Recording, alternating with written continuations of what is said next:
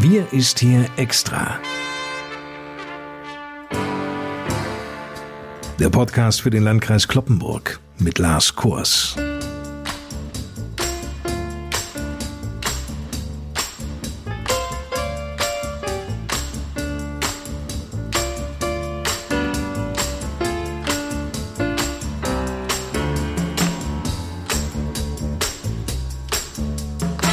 Ende dieser Woche grübelt nun die Nation über die Frage, ob die Corona-Impfquote in Deutschland höher als bislang bekannt ist.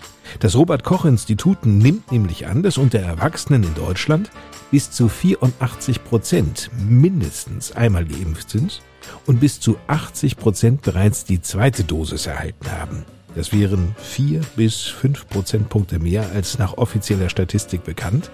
Dem RKI liegen nämlich Befragungsergebnisse vor, die genau diesen Schluss möglich machen.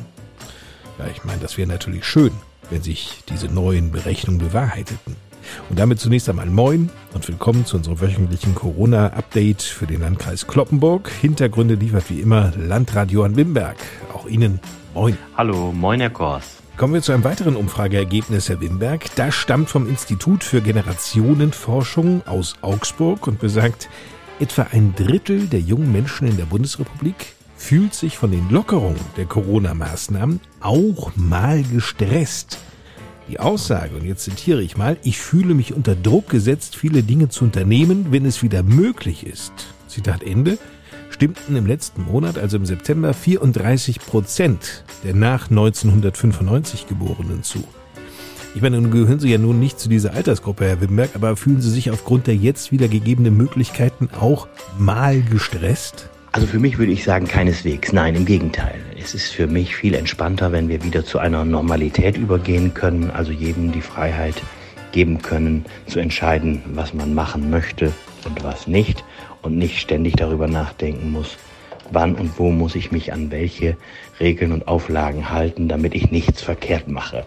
Das finde ich am Ende sehr viel stressiger, als die Möglichkeit zu haben, zur Altersnormalität zurückzukehren. Aber so unterschiedlich kann das sein, wie man hier nun auch feststellt aus dieser Erhebung.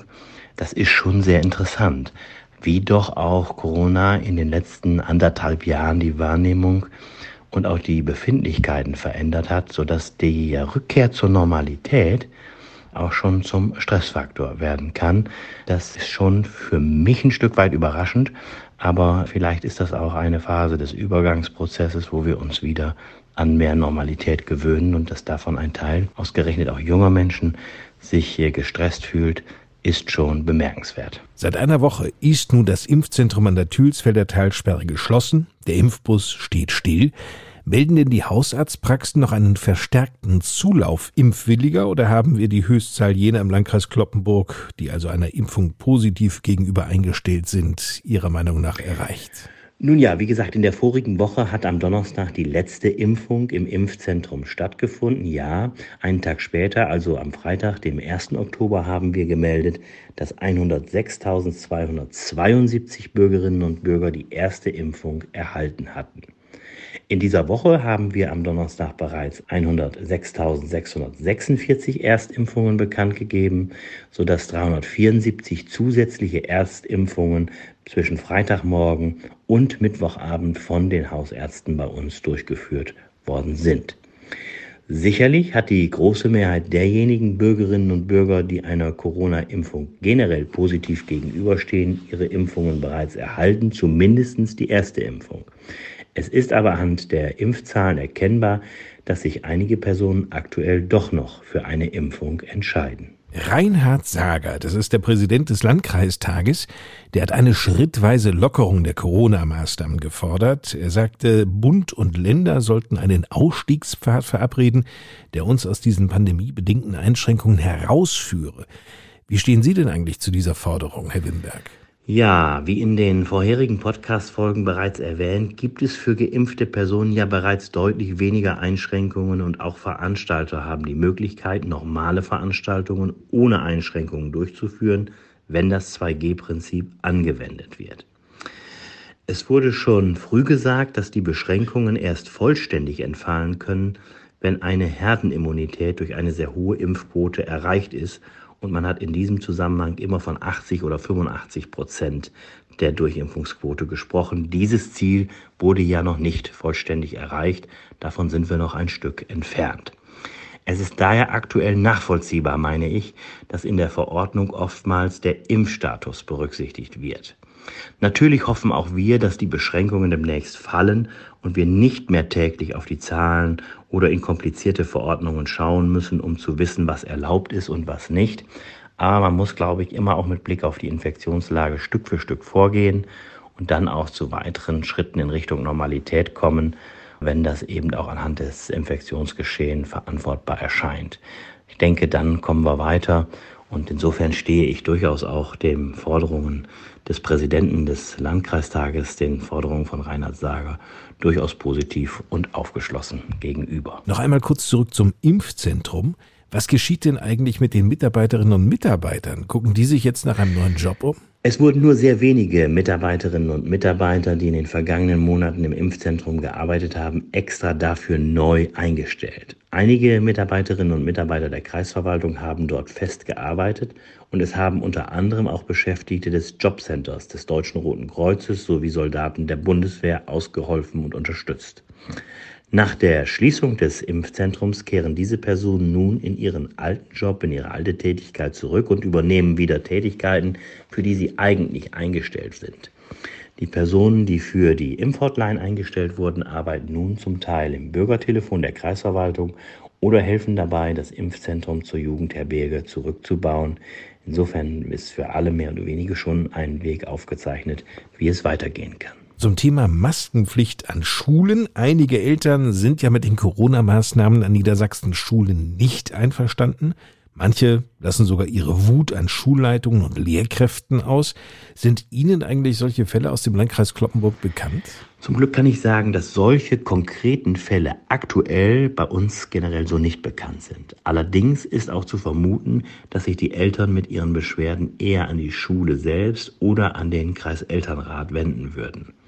Da mittlerweile weitgehend überall bekannt ist, dass nicht die Kreisverwaltung, sondern das Land Niedersachsen die Corona-Regeln für die Schulen festlegt, werden solche Vorfälle in der Regel auch nicht an den Landkreis weitergeleitet, sondern womöglich an das Land direkt, so dass ich nicht sagen kann, dass wir einen vollumfänglichen Überblick darüber haben, ob es entsprechende Fälle auch schon so ganz konkret bei uns gegeben hat. Und selbst sind diese Fälle so bislang aktuell nicht zugetragen worden. Mit zweifelhaften Attesten versuchten einige Eltern eine Befreiung von der Präsenztest und auch Maskenpflicht zu erwirken und drohten auch Schulleitungen mit Klagen. Haben Sie eigentlich für die Wut dieser Eltern Verständnis? Es ist grundsätzlich nachvollziehbar, dass die Corona-Situation in den Schulen an den Kräften von den Schülerinnen und Schülern und auch der Eltern zerrt. Keine Frage. Dafür sind seit über anderthalb Jahren nun schon strenge Regelungen in den Schulen geschaffen worden. Und das ist sicherlich für alle Beteiligten auch eine Belastung. Aktuell dürfen lediglich die Grundschüler der Klassen 1 bis 2 ihre Masken im Unterricht abnehmen. Kultusminister Tonne hat aber erklärt, dass diese Lockerungen vermutlich auch ab November auf die Klassen 3 und 4 ausgeweitet werden sollen.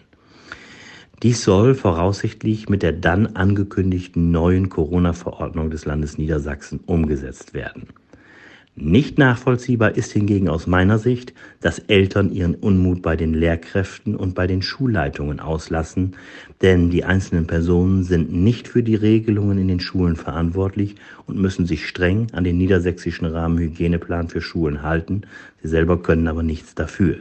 Sie geben alle, das ist meine Einschätzung, ihr Bestes, damit die Schulen auch weiterhin geöffnet bleiben können. Diese Regelungen müssen akzeptiert werden denn es hat mit Sicherheit niemand Interesse daran, dass Schulen gegebenenfalls wieder geschlossen werden müssen, weil zu viele Ansteckungen nachgewiesen werden. Deshalb denke ich, sollte man hier ganz genau überlegen, wen man für was verantwortlich macht und sollte sich auch gerade was Lehrerinnen und Lehrer angeht, was Schulleitungen angeht, hier zurückhalten. Das noch als Nachtrag am Niedersächsischen Oberverwaltungsgericht in Lüneburg gab es in diesem Jahr 28 Verfahren, in denen es vor allem um die Test- und Maskenpflicht an Schulen ging. In keinem Fall waren die Antragsteller im Eilverfahren erfolgreich. Die Richter hatten in ihren jüngsten Beschlüssen deutlich gemacht, dass die Maskenpflicht an Schulen nur so lange zu rechtfertigen sei, wie eine Überlastung des Gesundheitssystems wegen einer zu großen Anzahl an Corona-Patienten drohe.